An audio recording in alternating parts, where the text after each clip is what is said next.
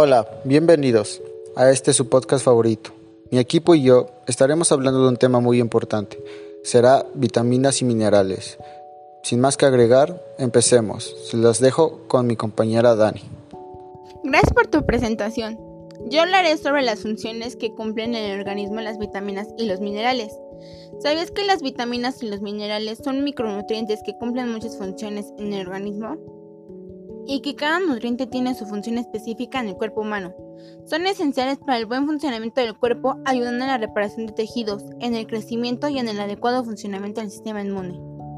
Las vitaminas y los minerales también cumplen una función importante en el metabolismo del cuerpo humano.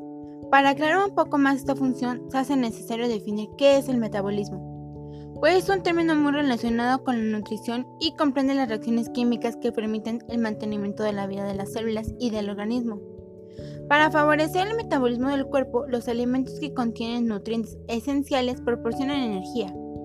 De esta forma, las vitaminas y los minerales que contienen los alimentos proporcionan las sustancias esenciales para sintetizar las enzimas necesarias. Así se logra mantener y reparar los tejidos y las células que permiten el buen funcionamiento de tu cuerpo. Ahora le paso la palabra a mi compañero Christopher. Muchas gracias por la presentación. Yo les hablaré sobre las diferencias entre las vitaminas y los minerales. Las vitaminas son compuestos complejos y orgánicos, lo que significa que contienen carbono, un elemento presente en todos los seres vivos. Por lo tanto, las personas obtienen las vitaminas necesarias a través de las plantas, frutas, verduras y alimentos de origen animal. Por otro lado, los minerales son compuestos más simples e inorgánicos, no contienen carbono y están presentes en el suelo, y no pueden ser fabricados por el ser humano. El cuerpo obtiene los minerales por medio del agua y las plantas. Por ejemplo, ¿ustedes saben cuáles son las vitaminas más comunes que consume el ser humano? Sería la vitamina B, la vitamina C y la vitamina Z. La vitamina Z la podemos encontrar en las zanahorias y sirve como un refuerzo para la vista.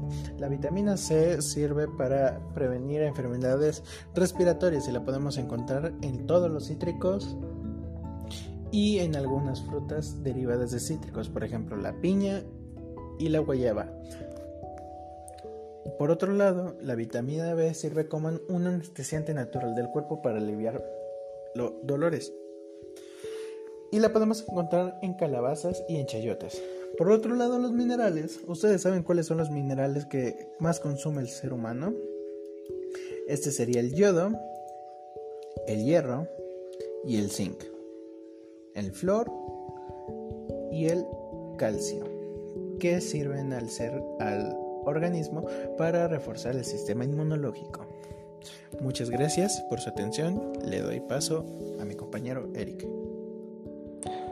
Muchas gracias compañero. Yo estaré hablando de los beneficios de las vitaminas y de los minerales. Igual desde dónde los puedes conseguir de una fuente natural. Primero vitamina A. Es buena para los ojos sanos, crecimiento y desarrollo en general, incluyendo dientes y piel sana. Esta se encuentra en zanahorias y otros alimentos de color naranja. La vitamina B es buena para la producción de energía, función inmunológica y absorción de hierro. Esta se puede encontrar desde papas, granos integrales, plátanos, lentejas, chiles, frijoles y demás. Vitamina C es buena para fortalecer los vasos sanguíneos y dar a la piel elasticidad. Función antioxidante y absorción de hierro.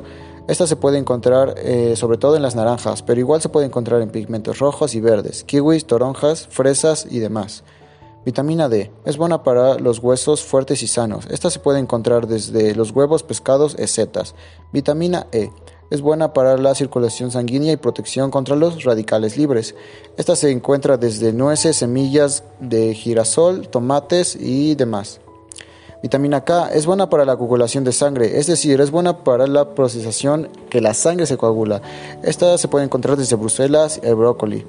Ácido fólico. Este es un mineral en el cual nos ayuda a la renovación celular y prevención de defectos de nacimiento en el embarazo. Esta es muy buena que se puede encontrar en frijoles, guisantes, lentejas, semillas, demás. El calcio es muy buena que sirve para los dientes y huesos sanos. Esta fuente natural está en el yogur, el queso, la leche junto al tofu. Hierro. Es buena para desarrollar los músculos de forma natural y mantener una sangre sana. Igual, esta se puede encontrar en la semilla de calabaza, los frijoles, la lenteja, espinacas y otras más. Zinc, y buena para la inmunidad, crecimiento y fertilidad. Estas se encuentran en espinacas, acarnados, frijoles y igual en el chocolate amargo. Por último, eh, cromo, sirve para la función de la glucosa. Esta se encuentra en vegetales frescos y hierbas, también en granos integrales. De mi parte sería todo, le paso la palabra a mi compañera Miriam. Gracias por la presentación, Eric. En efecto, el tema de la nutrición es un tema muy importante a tratar, ya que según datos de la UNICEF, un tercio de la población mundial no puede desarrollar todo su potencial físico e intelectual, además de ser causante de mortalidad en infantes por la carencia de vitaminas y minerales. Sin embargo, además de estos problemas ya mencionados, se ha dado a conocer otro tipo de problemas a causa de la carencia de estas. A continuación, les hablaré de algunos trastornos nutricionales causados por una mala alimentación. ¿Ustedes sabían que el hierro compromete el desarrollo físico de los niños y su coeficiente intelectual? Esto sin contar que la vitamina A afecta al sistema inmunológico de aproximadamente el 40% de los niños y supone la muerte de un millón de niños y niñas cada año. Esto es un tema muy importante ya que nuestros niños son el futuro. Y si estos no llegan a desarrollarse y llegar a la madurez, ¿qué clase de futuro tendremos? Sin contar que el yodo se ha comprobado que durante el embarazo la falta de yodo provoca que cada año 20 millones de bebés nazcan con alguna discapacidad mental. Y esta tan solo es la punta del iceberg.